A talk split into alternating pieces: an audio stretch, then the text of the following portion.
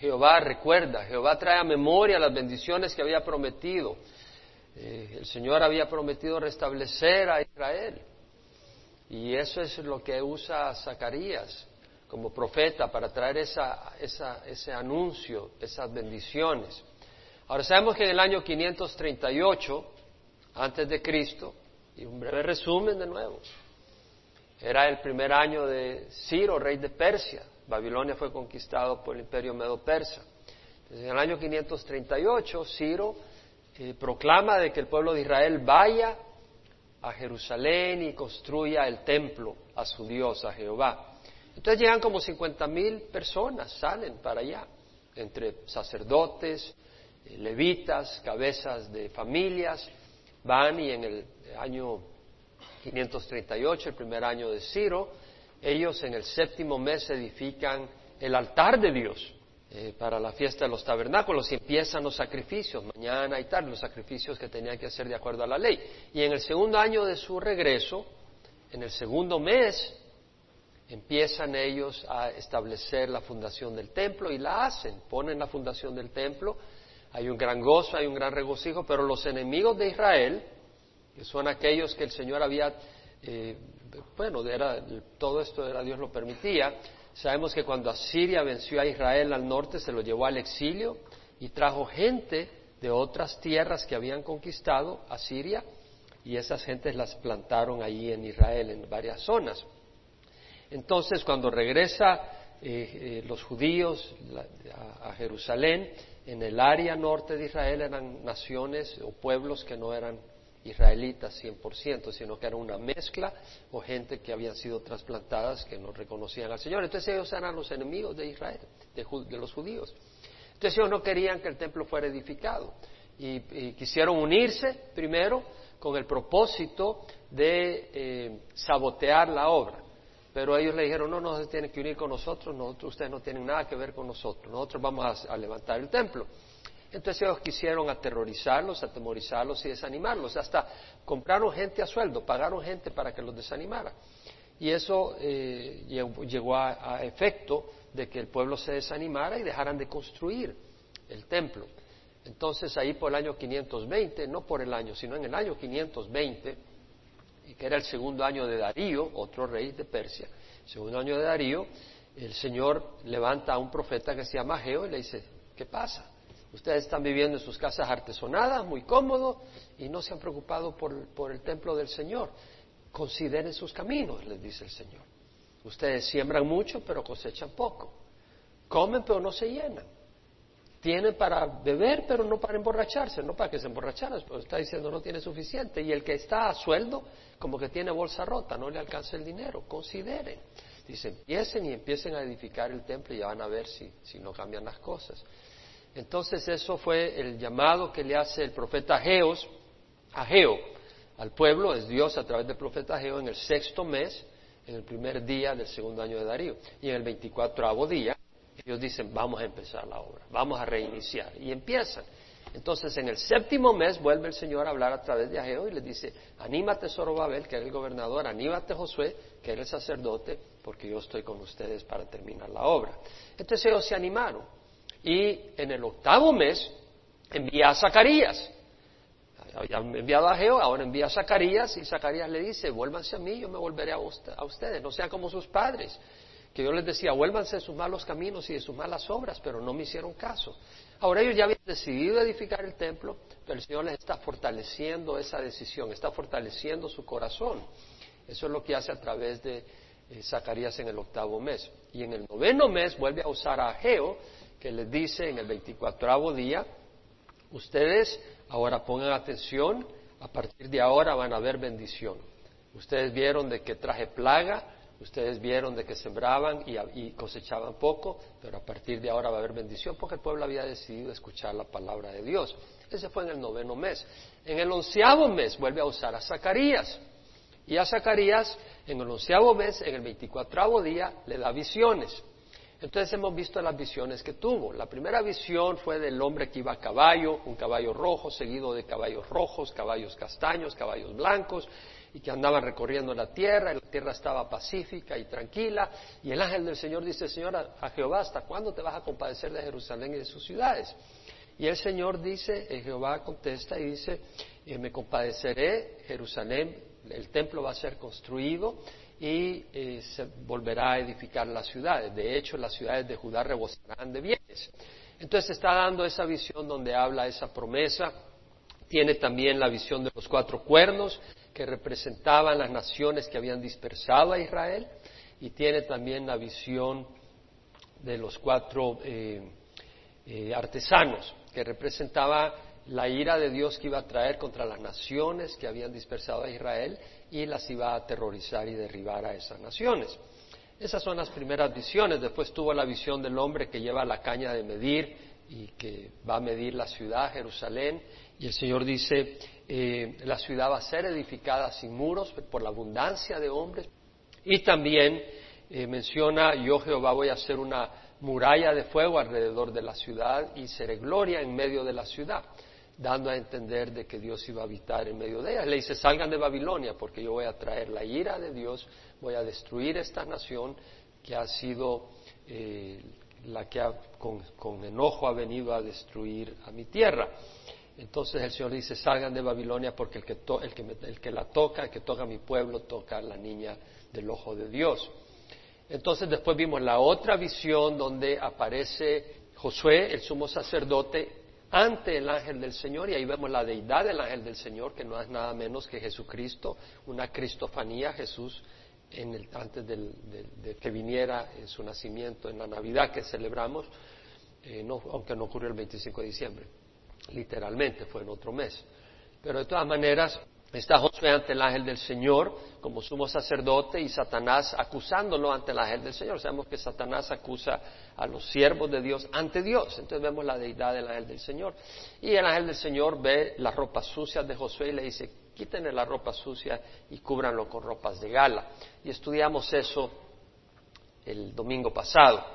Eh, enseñanzas muy lindas. Ahora vamos dentro de ese mismo onceavo mes en el 24 día siguen las visiones. Ahora, Zacarías estaba cansado de unas visiones intensas.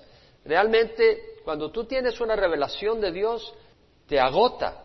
Es decir, el Señor es gozo y paz, pero cuando tienes un tiempo intenso ante Dios, personalmente te agotas físicamente. Y lo que ha pasado es que Zacarías, en medio de todas esas visiones, quedó noqueado y se durmió. Entonces dice el versículo 1 del capítulo 4, el ángel que hablaba conmigo volvió y me despertó como a un hombre que es despertado de su sueño. Zacarías está teniendo visiones, no sueños. Pero cayó dormido y el ángel del Señor le dice, despiértate. No el ángel del Señor, sino el ángel que hablaba conmigo.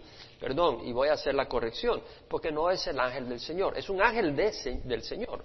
Pero cuando la Biblia menciona en el Antiguo Testamento el ángel del Señor, se refiere específicamente a una cristofanía porque vemos de que muchas veces se hace referencia al ángel del Señor y se le trata como Jehová y, con características divinas.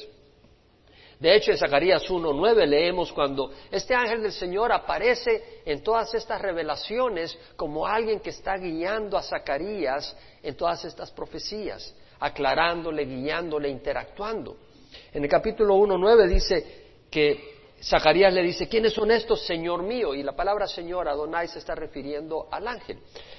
Y el ángel que hablaba conmigo me dijo, te mostraré quiénes son estos. Esto es cuando tiene la visión del hombre a caballo entre los mirtos, ahí en la quebrada. Le dice, en nueve, dice, el ángel que hablaba conmigo. Entonces vemos este ángel que hablaba con, con Zacarías. Y luego, en versículo 19, cuando ve los cuernos, dice, y dije al ángel que hablaba conmigo, ¿qué son estos? 1.19. O sea, es el ángel que está interactuando continuamente en estas visiones con Zacarías. En el capítulo 2, versículo 3 dice, y he aquí cuando el ángel que hablaba conmigo salía, otro ángel le salió al encuentro. Entonces hay un ángel que habla con él continuamente, que lo está guiando en la visión. Ahora luego dice, otro ángel. En otras palabras, este no es el ángel del Señor porque es un ángel dentro del grupo de los ángeles.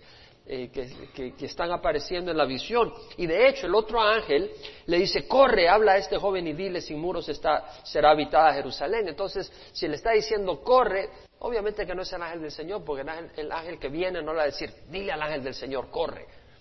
Eh, estamos viendo de que es un ángel que simplemente Dios ha enviado para mostrar la visión a Zacarías. Y habiendo dicho esto, vemos que le dice, en el capítulo 4, versículo 2, ¿qué ves? Y respondí, he aquí veo un candelabro todo de oro con su depósito en la parte superior y sus siete lámparas encima de él, con siete tubos para cada una de las lámparas que tiene encima. Y junto a él hay dos olivos, uno a la derecha del depósito y el otro a la izquierda. Entonces, eh, lo que ve él es un candelabro. Y este candelabro es una base de oro. Y esta base de oro tiene siete brazos uno que es directo del candelabro de la base y luego hay seis brazos, tres a un lado y tres al otro, en una forma como arco. De manera de que tiene siete puntas el candelabro. Y al final, al mismo nivel, eh, hay platillos. Esos platillos son los que tienen el aceite, son las lámparas. Pero además, este candelabro, esta base de oro, tiene en el tope un recipiente, un depósito de aceite, de manera que el aceite baja por gravedad hacia las lámparas. Y luego ese depósito de aceite es llenado a través de dos olivos, dos árboles de olivo. Y esos árboles de olivo con su aceite están alimentando continuamente el depósito. De manera que no necesita un sacerdote que le esté dando aceite a la lámpara, al candelabro.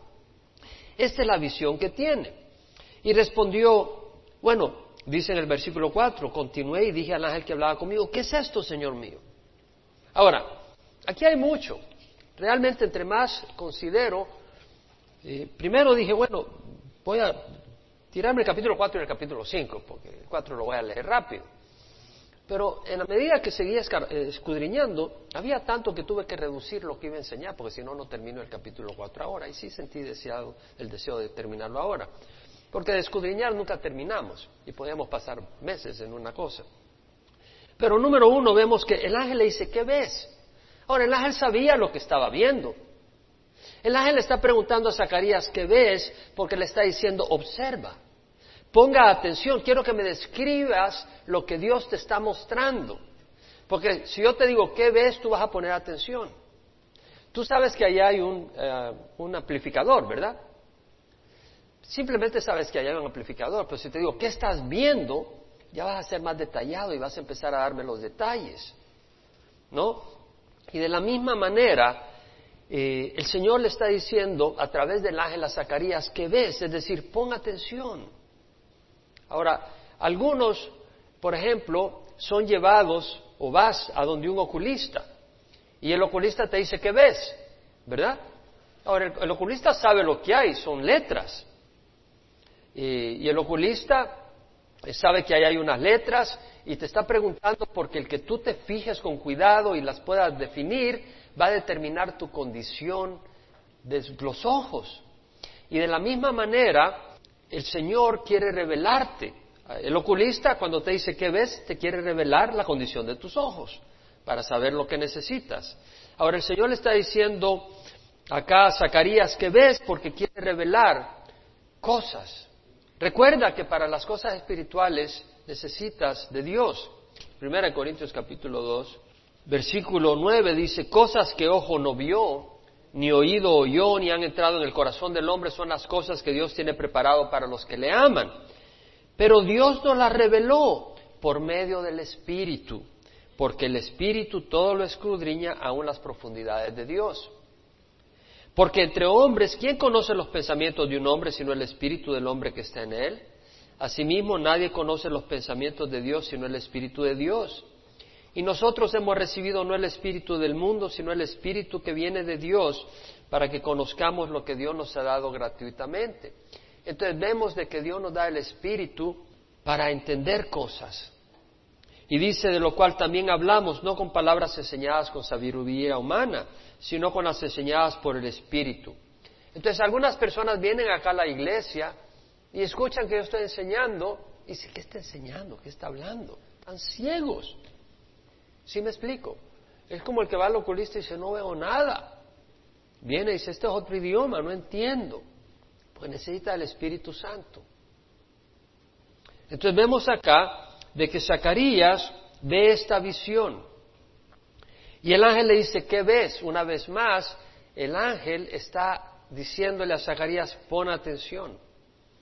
Y yo creo que es importante que nosotros pongamos atención cuando se presenta la palabra de Dios. Nosotros debemos de buscar entender lo que dice la palabra de Dios. El ángel le dice a Zacarías, ¿qué ves? Te estoy dando una revelación, ¿qué ves? Defínela porque aquí hay un significado. Y cuando tú vienes y escuchas la palabra de Dios, la idea es, ¿qué escuchas? ¿Qué estás viendo? La idea no es decir, ya fui a la iglesia, ya me voy, ya cumplí. La idea es entender qué te está revelando Dios. Cuando vienes a la iglesia, ¿qué te revela Dios cuando recibes la enseñanza? En 1 Samuel 3:10 tenemos el, evento en que Samuel está joven, está en el templo de Dios, Elí es el, el sumo sacerdote y Elí está acostado y Samuel y el Señor llama a Samuel, Samuel. Y, entonces Samuel contesta, dime Señor, aquí estoy. Y va donde Elí le dice, aquí estoy, ¿qué quieres? Le dice, yo no te he llamado, vete a acostar. Y de nuevo por segunda vez, Samuel. Y dice Samuel, aquí estoy, Señor. Y vuelve donde Samuel, donde Elí. Dime, aquí estoy, ¿me llamas? No, no te he llamado, vete, vete a acostar. Y la tercera vez, Samuel, Samuel. Y dice, aquí estoy, dime, ¿en qué te puedo servir? Y el sacerdote dice, no. Y entendió que era Dios quien lo estaba llamando. Y le dice, cuando oigas el nombre, dile, dime Señor, aquí estoy, habla, tu siervo escucha. Entonces vemos que le vuelve a hablar el Señor. Y vino el Señor y se detuvo y llamó como en las otras ocasiones, Samuel, Samuel. Y Samuel respondió, habla, que tu siervo escucha. Y esa debe ser la actitud nuestra cuando venimos a la iglesia. Habla, Señor, que tu siervo escucha. Esta es la palabra de Dios. Debemos de decir, Señor, háblame a través de esa palabra, que yo escucho. Tenemos que tener ese deseo, esa actitud. Tenemos el caso en el segundo viaje misionero, cuando Pablo va pasando por distintas ciudades y llega a Berea, después de haber estado en Tesalónica. Y dice la palabra que los de Berea eran más nobles que los de Tesalónica porque recibieron la palabra con toda solicitud. O sea, recibieron la palabra con interés, queriendo saber qué está significando, escudriñando diariamente las escrituras para ver si estas cosas son así. Aquí usted escudriñe lo que estoy compartiendo. Apunte cuando menciono algún versículo, porque no puedo, yo voy rápido para cubrir bastante material. Y si usted no tiene la agilidad de ir rápido de un libro al otro de la Biblia, escriba. ¿Verdad? Y apón, tome nota y después investigue, escudriñe. Convénzase en su corazón que lo que yo estoy diciendo es verdad, porque ¿sabe qué? Yo solo estoy interesado en presentar la palabra de Dios. No tengo ningún interés en presentar ningún cuento de maricastañas. Lo único que me interesa es la palabra de Dios, pero usted confírmela, conózcala, verifique, para que usted se convence en su corazón.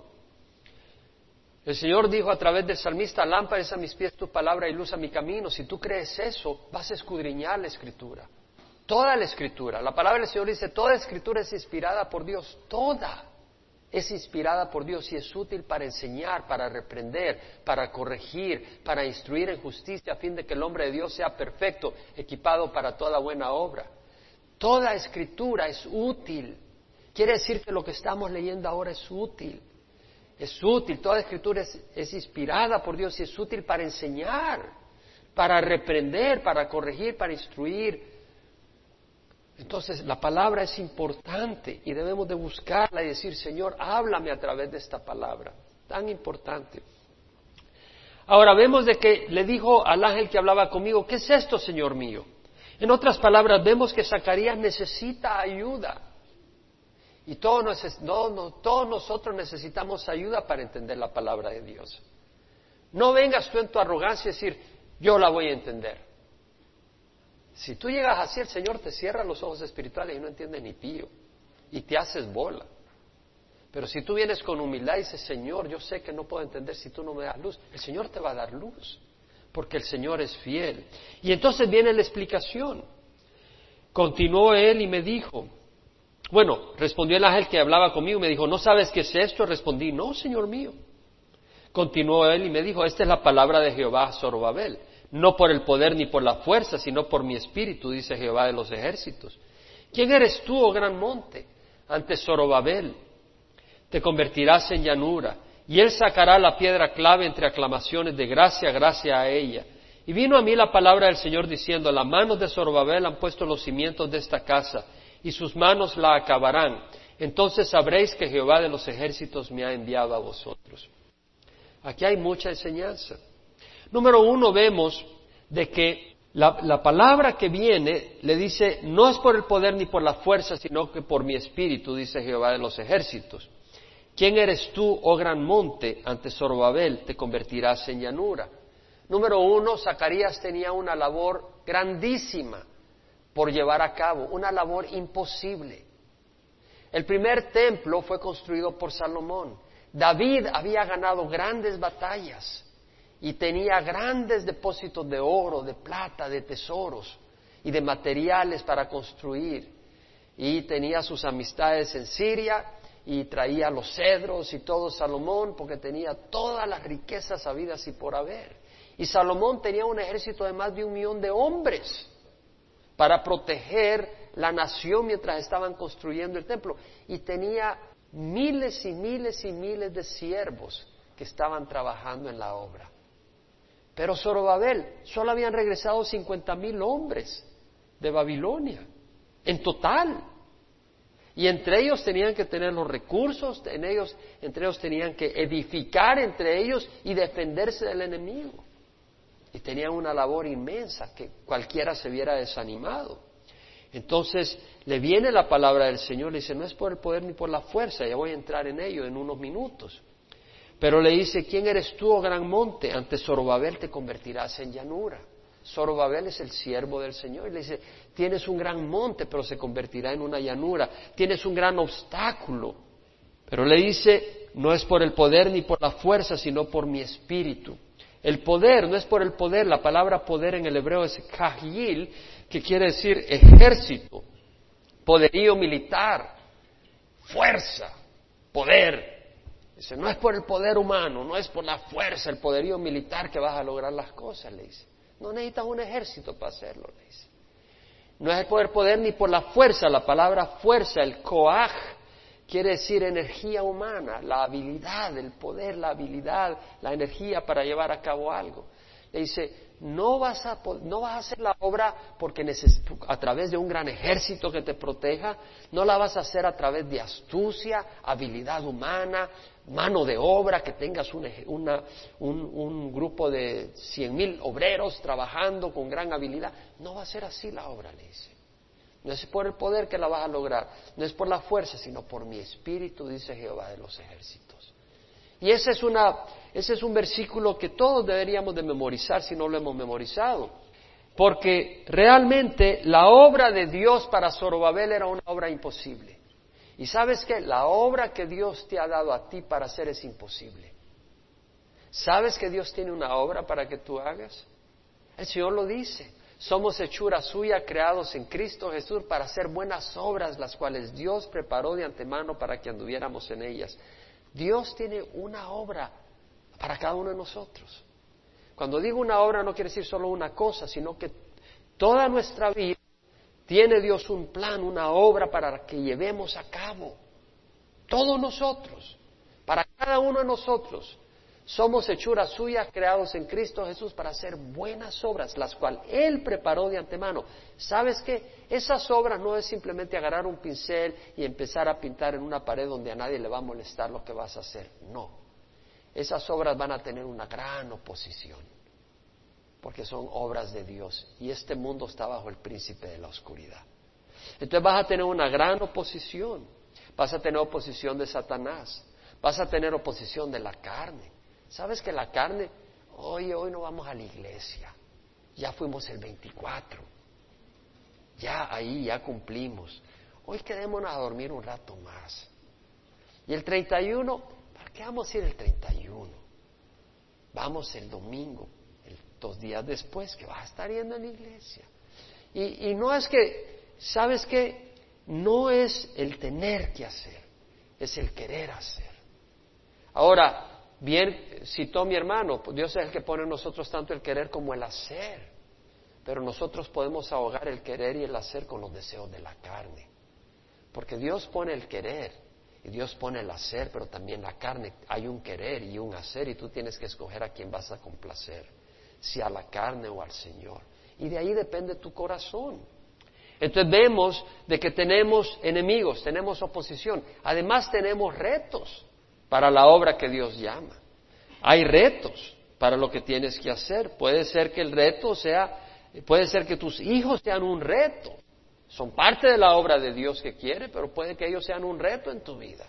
Puede ser que tu cónyuge sea un reto. Puede ser que los jefes en el trabajo, tus parientes, las responsabilidades. Tienes tantas responsabilidades que dice yo no tengo tiempo para las cosas de Dios. O tienes tantas presiones económicas, yo no puedo diezmar porque tengo muchas responsabilidades económicas. Te va a pasar como la gente en el tiempo de Ageo. Ellos podían dar al Señor y luego no cosechaban, porque es así la cosa. Realmente hay que saber dar porque ahí estamos mostrando que creemos en Dios y que Él merece nuestro fruto de nuestro trabajo.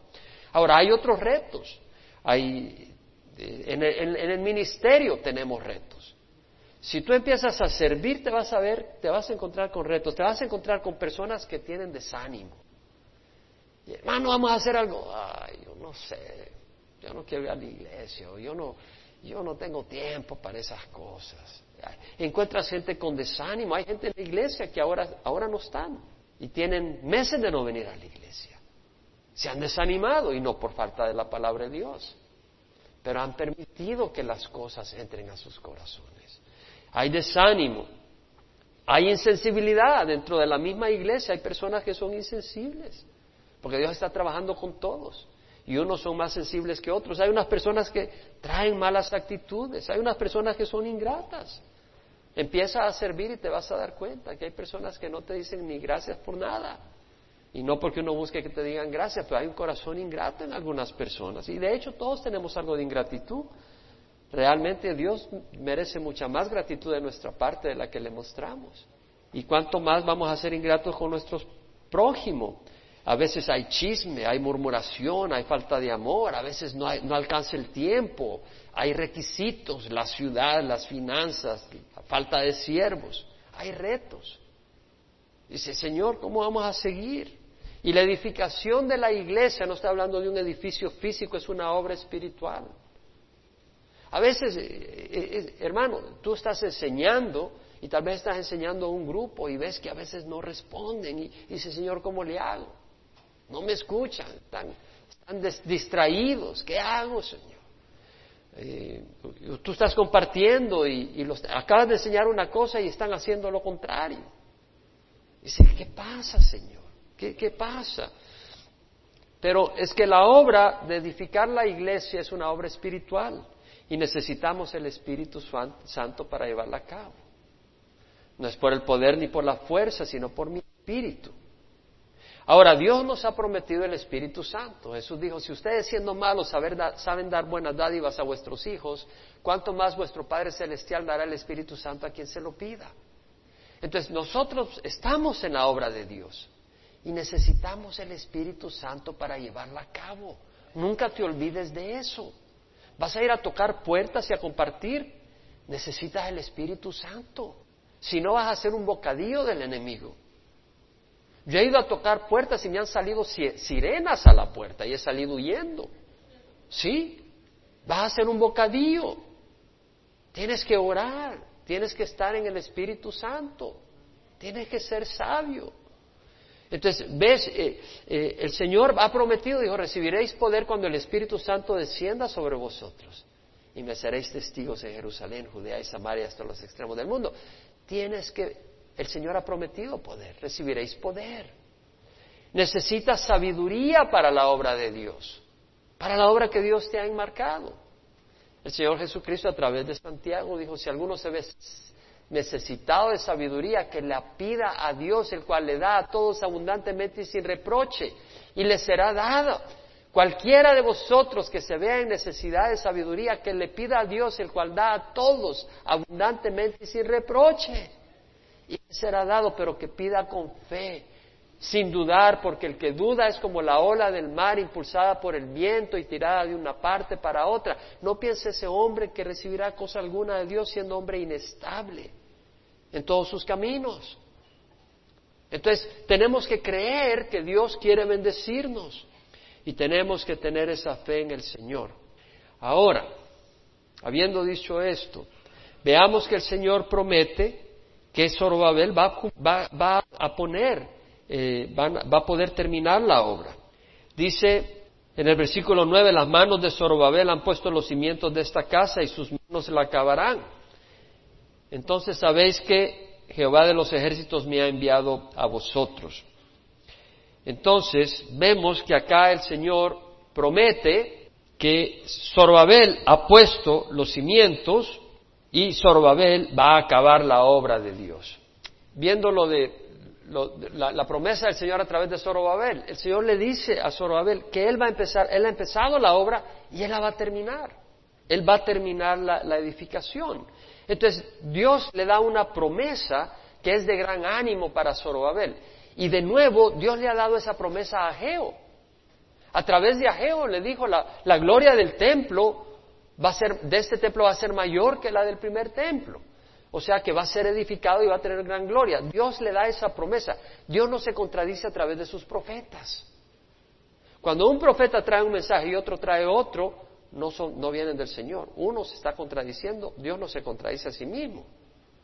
Entonces es muy importante, Dios nunca se va a contradecir a sí mismo. Ahora vemos de que las, las profecías coinciden porque ambos profetas eran profetas de Dios, Ageo y Zacarías. Y así como Dios le prometió a Zacarías que, a través de Zacarías, a, a, a Zorobabel, que iba a terminar la obra, Dios ha prometido hacer la obra a través de nosotros. Dios ha prometido a los cristianos, no a los de título, a los que de veras han recibido al Señor, a los que están en serio, ¿verdad? A los que hemos dicho, Señor, entra en mi corazón. Dios ha prometido victoria. Lo ha prometido.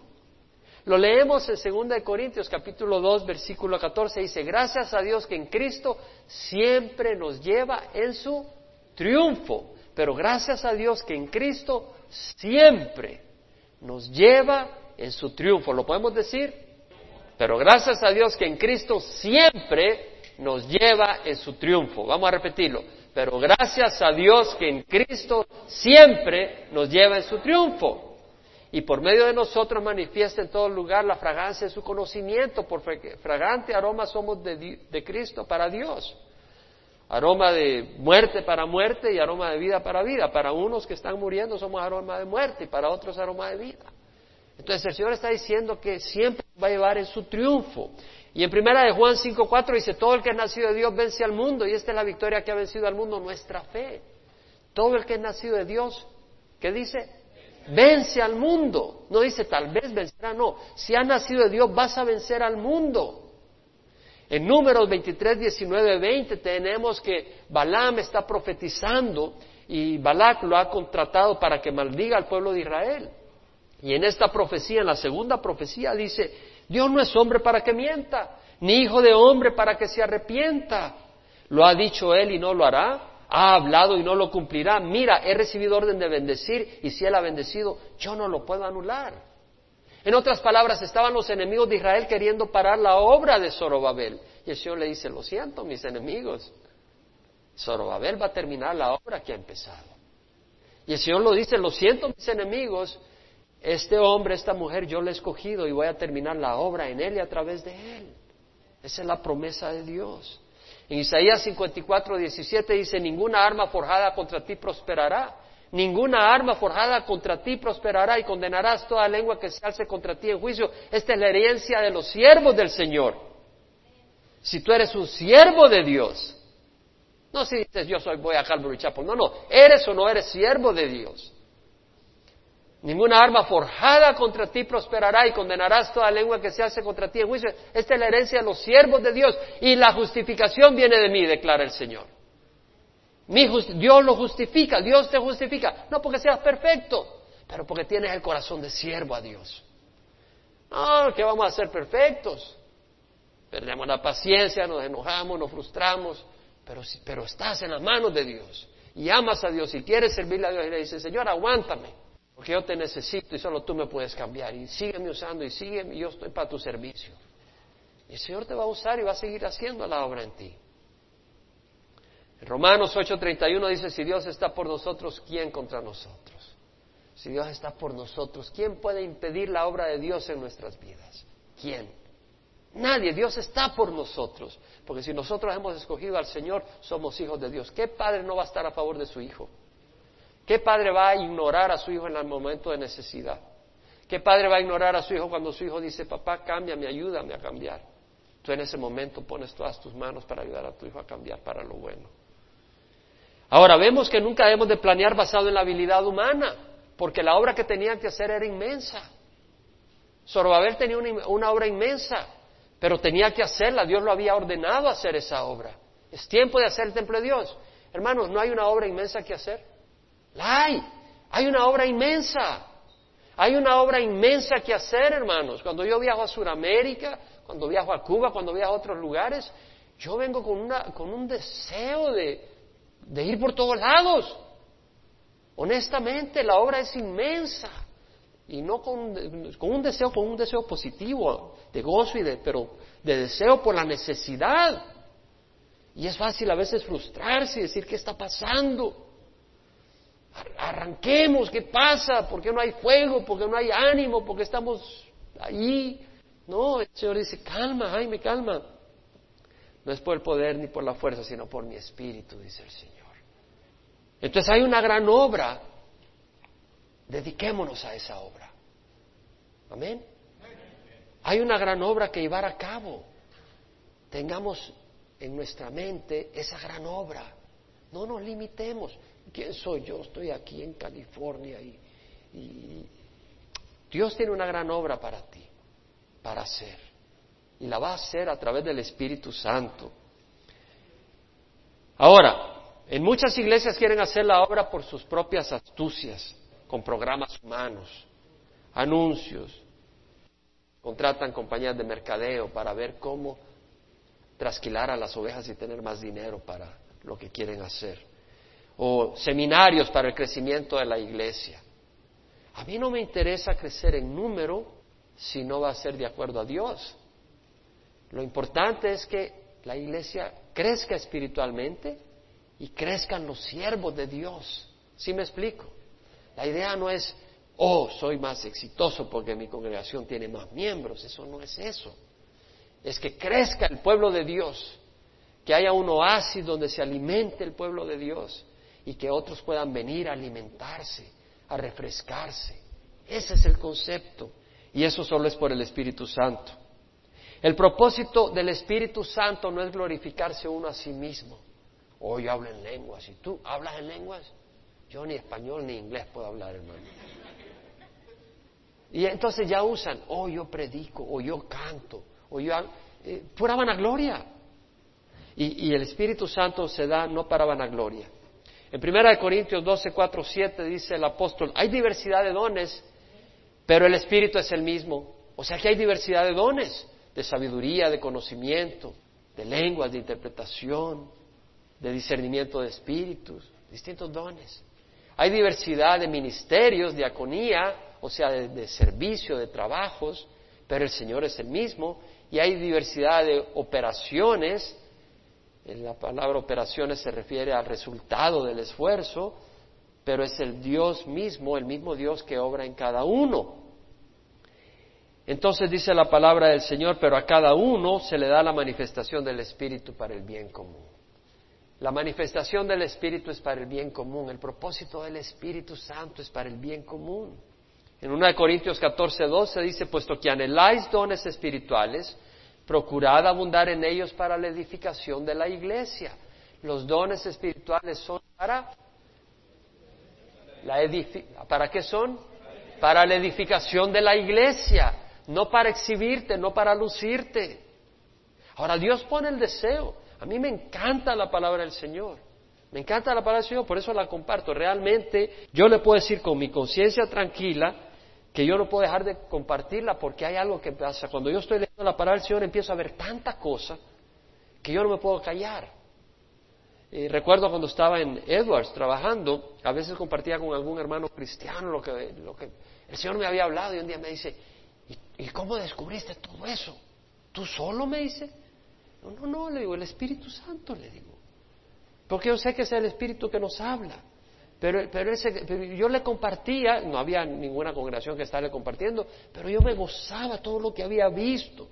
O a veces en el almuerzo con algún hermano empezaba a compartir todo lo que Dios me había revelado. ¿Por qué? Cuando tú tienes una revelación la quieres compartir, hermano. No te quieres quedar con ello. Dice, ¿viste lo que dice la palabra? ¿Viste? Y, y está ese deseo de compartirlo. Hay un gran gozo.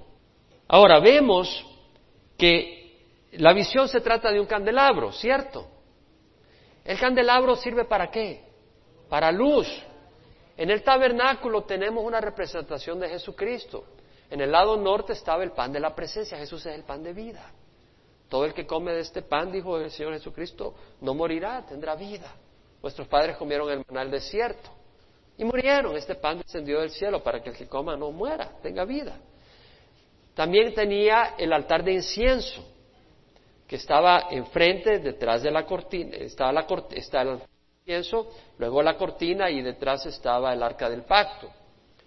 Entonces, en el altar de incienso se, se quemaba ese incienso, aroma agradable a Dios, representaba la oración. Y Jesús es el intercesor nuestro. Él está intercediendo ante el Padre por nosotros. Entonces ahí vemos la representación, el altar de incienso, a Jesucristo haciendo mediación por nosotros. Y luego tenemos el candelabro.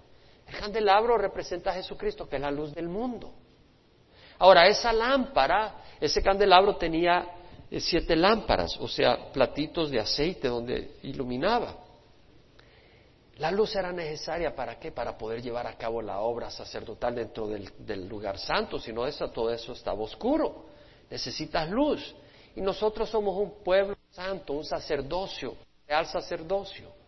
Entonces nosotros necesitamos luz. ¿Qué luz? La de Cristo. Entonces nosotros necesitamos a Cristo y el aceite representa el Espíritu Santo. Entonces nosotros necesitamos el Espíritu Santo para llevar a cabo la obra. Ahora, vemos que dice, las manos de Zorobabel han puesto los cimientos de esta casa y sus manos la acabarán. Zorobabel también es un presagio, así como lo fue Josué un presagio, es decir, así como las nubes son presagio de la lluvia, Zorobabel es un presagio del gobernador que vendrá, Jesucristo. Y Josué es presagio del sumo sacerdote que vendrá, Jesucristo. Y Jesús vino y ahora tiene la función de sumo sacerdote. Y un día vendrá a reinar. Entonces vemos que son presagios. Entonces, cuando dice que Zorobabel ha puesto los cimientos y sus manos la acabarán, ¿quién es el que está edificando la iglesia, mis hermanos? Jesucristo. Zorobabel es un presagio de Jesucristo. Jesucristo es el que está edificando la iglesia. ¿Quién ha puesto el fundamento? Es Jesucristo. ¿Quién va a terminar la iglesia? Jesucristo. Jesús le dijo a, Pedro, en el Evangelio de San Mateo, dijo, yo, te digo que tú eres Pedro y sobre esta roca edificaré mi iglesia. Y las puertas del Hades no, prevalecerán sobre ella. Es Jesús el que edifica su iglesia, no es un hombre, no es una organización. Es Jesús que está edificando su iglesia. Ahora vemos que luego dice, Él sacará la piedra clave entre aclamaciones de gracia, gracia a ella.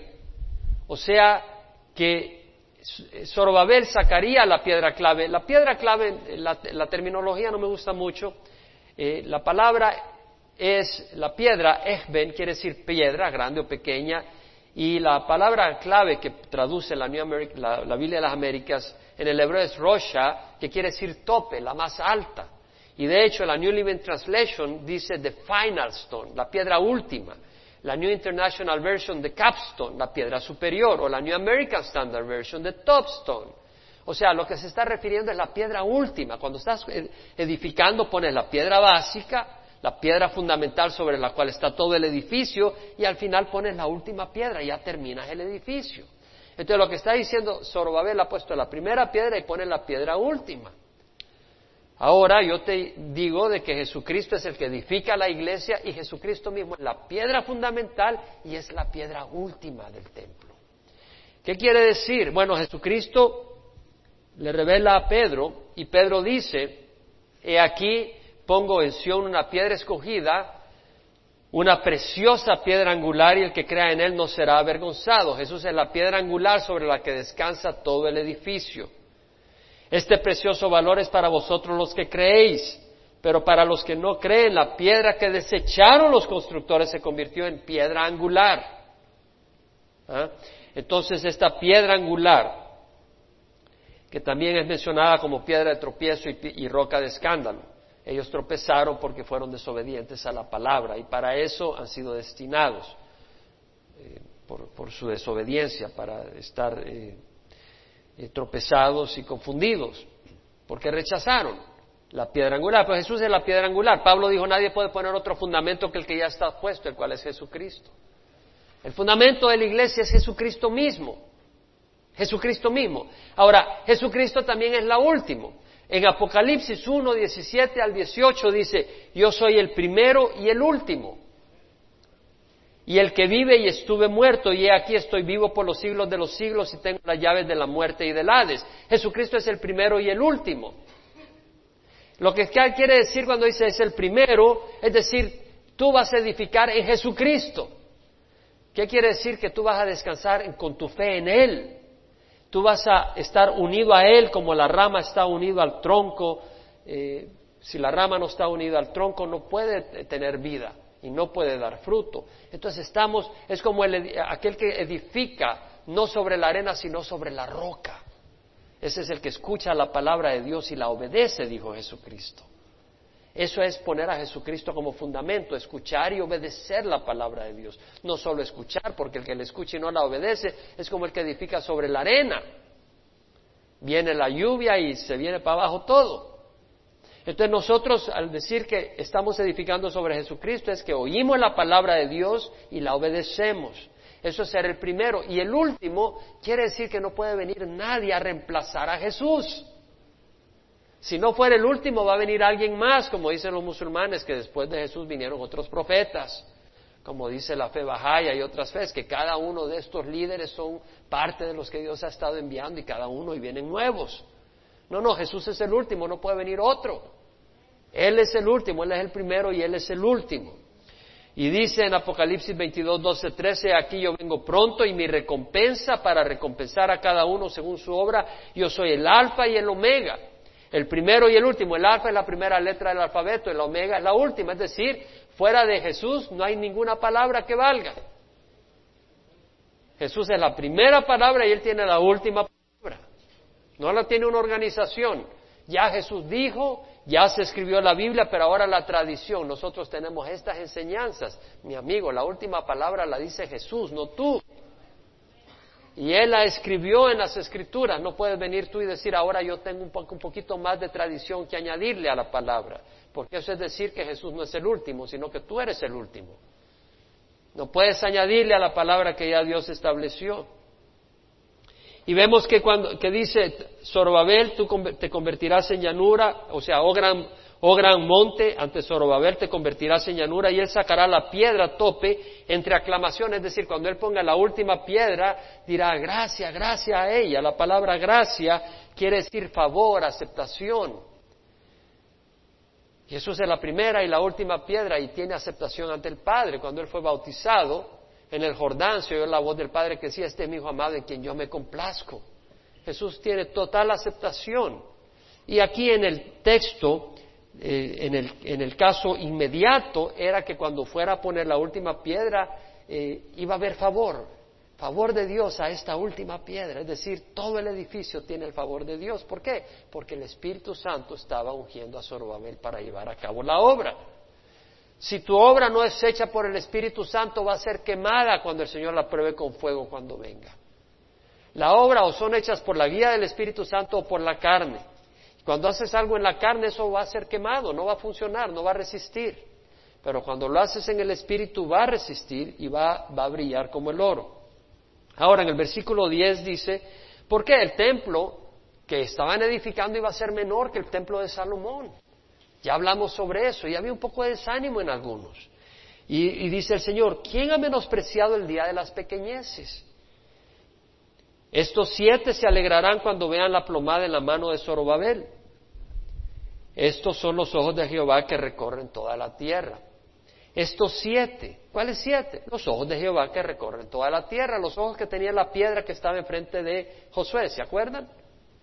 Y también los siete brazos del candelabro que representa la luz.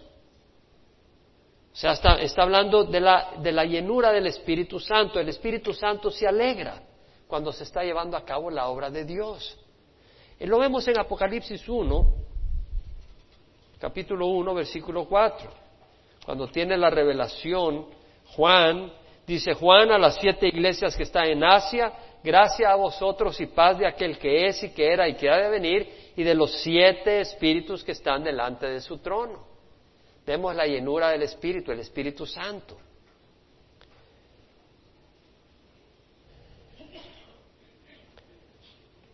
Y lo que está diciendo es, no menosprecies la obra de Dios, aunque ante los ojos del hombre parezca pequeña, si es la voluntad de Dios. ¿Sí me entiendes? Ese templo era la voluntad de Dios. Y ese templo era grandísimo a los ojos de Dios, porque era de acuerdo a su voluntad. Y ten cuidado, nunca llames pequeñez el hacer la voluntad de Dios. Nunca llames pequeñez el hacer la voluntad de Dios. Jesucristo, cuando estaba ministrándole a las multitudes, vinieron su madre y sus hermanos. Y alguien llega y le dice, maestro, ahí está tu madre y tus hermanos te buscan. Y él dice, ¿quiénes son mi madre y mis hermanos? Y voltea a ver a sus discípulos y extiende la mano, estos son mis madres y mis hermanos. Todo el que hace la voluntad de Dios es mi hermano y mi madre. Entonces, si tú estás haciendo la voluntad de Dios, tú eres la hermano, la hermana de Jesús, el Señor te eleva. No es pequeñez el hacer la voluntad de Dios. De hecho, el Señor dice, ¿por qué me amas Señor, Señor y no haces lo que yo te digo? Tú puedes hacer una gran obra, pero si no es la voluntad de Dios, el Señor dice, no me ames ni Señor, no soy tu Señor. En 1 Juan 2.17 dice, el mundo pasa y también sus pasiones, pero el que hace la voluntad de Dios permanece para siempre. El hacer la voluntad de Dios no es ninguna pequeñez. De hecho, ten cuidado de, querer hacer grandes cosas por los motivos equivocados. Baruch, el escriba de Jeremías, recibió una amonestación del Señor. Le dijo, pero tú buscas para ti grandes cosas. Baruch estaba buscando grandes cosas para él, no para el Señor. No quiero una iglesia grande. Oh, tú quieres una iglesia grande para ti, para tu gloria. Oh, yo quiero que cien mil salgan salvos y salgan en el Orange County Register. Oh, tú quieres ser famoso. Pero tú buscas para ti cosas grandes, no la busques. Y aquí voy a traer calamidad sobre toda carne, declara Jehová, pero a ti te daré tu vida por botín en todos los lugares a donde vayas. No se trata de impresionar o de complacer al hombre. Pablo dijo, busca ahora el favor de los hombres o el de Dios o me esfuerzo por agradar a los hombres. Si estuviera tratando de agradar a los hombres, no sería siervo de Dios. Jesucristo iba camino a Galilea y pasó por Samaria, tuvo el encuentro con la mujer samaritana. Y los discípulos, los apóstoles, se habían ido a traer algo de comer. Y cuando regresan, le dice, maestro, come. Y le dice, yo tengo una comida que ustedes no saben. ¿Alguien le habrá dado de comer? Y el Señor le dice, mi comida es hacer la voluntad del que me envió y llevar a cabo su obra. Esa es la comida del Señor, esa era su pasión, hacer la voluntad de Dios. La voluntad de Dios en ese momento era hablar con una mujer que había tenido cinco esposos y ahora tenía un amante. No estaba casado con él. Pero dice, mi, mi, comida es hacer la voluntad del que me envió a llevar a cabo su obra. No desprecies a un hermano porque tú desprecias la obra que está haciendo. Si él está haciendo la voluntad de Dios. Oye, un tornillo, si falla en las misiones espaciales, se viene para abajo toda la nave. Un tornillo. Y si Dios te ha hecho tornillo, no trates de ser ventana, porque se va a venir para abajo toda la obra. Y si tú eres ventana, no digas, no me voy a hacer tornillo, porque no funciona la cosa. dale gracias a Dios lo que eres. Si eres un pajarito, no te comas como un elefante. Si eres un, si no, si eres un elefante, no digas yo voy a comer con un pajarito, yo tengo una figurita de un pajarito. No, eres un elefante. Grandes maravillas tienen humildes principios. Un cedro crece de una pequeña bellota, un acorn. Crece un gran cedro majestuoso. David era el menor de los hijos de Isaí, estaba a cargo de sus rebaños. Humilde principio. Iba a ser el gran rey de Israel. Jesús nació en un pesebre, en un lugar donde se alimentan las bestias. Creció en una aldea menospreciada. Natanael dijo, ¿puede algo bueno venir de Nazaret? El Salvador de la humanidad. La iglesia nació con 120 personas y hoy se ha extendido por todo el mundo. Sí, ves excesos, a veces enciende la televisión y parece un show, con joyas y de todo y, y una de cosas, pero la verdadera iglesia está avanzando y las puertas del Hades no prevalecerán sobre ella. El Señor ha empezado con nosotros. Vemos la vida de Mike McIntosh, por ejemplo, estaba tirado en el suelo con drogas y ahora es un siervo que Dios ha usado grandemente. No desprecies los principios humildes y no midas las cosas con tus ojos. Puede que haya una persona que jamás salga a evangelizar afuera, que está en su casa y no puede salir, tal vez es un anciano, tal vez no tiene nadie que lo lleve a la iglesia y de ahí está orando y Dios escucha el corazón de ese hombre y que sabe qué grandes batallas libra ese hombre desde su habitación. Y tú dices, oh, este fulanito. Y tú no sabes que presidentes y ejércitos están derrotados gracias a la oración de ese hombre. A menos que tú no creas en Dios ni lo que dice su palabra. Y luego vemos la revelación de dos olivos en el versículo 11, 12, vamos a terminar. Hablé y le dije, ¿qué son estos dos olivos a la derecha y a la izquierda del candelabro? Hablé por segunda vez y le dije, ¿qué son las dos ramas de olivo que están junto a los dos tubos de oro que vierten de sí el aceite dorado? Ya expliqué. Y me respondió diciendo, ¿no sabe qué son estos? Y yo dije, no, Señor mío. Y le dijo, estos son los dos ungidos que están de pie delante del Señor de toda la tierra. Están representando a quién? A Zorobabel y a Josué. ¿Verdad? Entonces el sumo sacerdote y el gobernador están, siendo representados por estos dos olivos, porque Dios los estaba usando. Dios los estaba llenando a ellos de Espíritu Santo para dirigir la obra de Dios. ¿Y sabes qué? Dios te está llenando a ti del Espíritu Santo para hacer su obra. Y ese Espíritu trae luz. Dios te ha llenado del Espíritu Santo. La palabra del Señor dice, ¿verdad? Que una ciudad situada sobre un monte no se puede esconder. Ni se siente una lámpara y se pone debajo de un almud, sino sobre el candelabro para que ilumine a los que están en la casa. Así brille vuestra luz delante de los hombres, para que vean vuestras buenas acciones y glorifiquen al Padre que está en el cielo. Dios te ha llenado del Espíritu Santo. No tienes que tener 50 años de estar caminando con el Señor. Cuando Pedro fue a predicar a, a Cornelio y a su familia, ahí mismo fueron llenos del Espíritu Santo. Yo te digo algo, la obra del Señor no se puede hacer en la carne. Y de hecho, tú no puedes ser cristiano en la carne, porque se necesita el Espíritu para poner a muerte las obras de la carne. Y se necesita el Espíritu para vencer la oposición que vas a tener. Si no me lo crees, vas a ser una víctima. Yo no te lo estoy diciendo en los labios para afuera. Yo sé que sin el Espíritu Santo yo no estaría ahorita parado predicando. Primero la sangre de Jesús que me lava de toda maldad. Pero segundo, yo necesito un poder que no está en mí para poder perseverar. No crea que es natural en mí perseverar, tengo luchas, cansancio a veces, frustraciones, ataques. ¿Qué es lo que me permite perseverar? Es el Espíritu Santo, es la gracia del Señor. Todos necesitamos el Espíritu Santo para poder seguir adelante. Todo lo que se requiere es un corazón que diga, Señor, ¿A quién iré? Solo tú tienes palabras de vida eterna. Y Dios tiene una obra para hacer. Tal vez tú no estás haciéndola porque dices, Dios a mí no me va a llamar. Sería una necedad pensar en eso. Sería una necedad. Nunca se me olvida cuando empecé a pensar en la organización El Vela, esta organización misionera. Y era decir, yo empezar una organización misionera pero sin ni sé la parte, las cosas legales ni nada.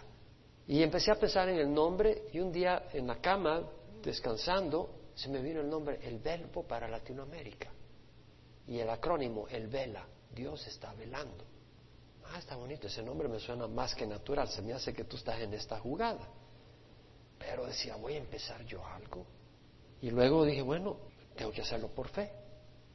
Porque si yo uso mi mente, no lo voy a hacer. Pero ¿por qué voy a dejar de dudar que Dios puede usar, hacer grandes cosas? Y Dios ha usado esa organización para su gloria en algunos países que ustedes ya saben. Hermanos, Dios quiere usar tu vida. Pero sabes que Salomón pidió sabiduría para gobernar, ¿verdad? Y tuvo sabiduría para gobernar, pero falló miserablemente. ¿Por qué? Porque su corazón fue desviado a la idolatría. David tenía un corazón que agradaba a Dios. ¿Cómo está nuestro corazón? ¿Por qué no? El, el 24 pasó algo muy hermoso. Yo no tenía ni planeado hacerlo. Pero sentí el deseo, y era el espíritu que estaba ahí, de decirle al Señor, ¿por qué no le damos el corazón a Jesús? Y dije, no vengas al frente por venir, pero si de veras le quieres dar el corazón a Jesús, y el 24 dimos esa oportunidad.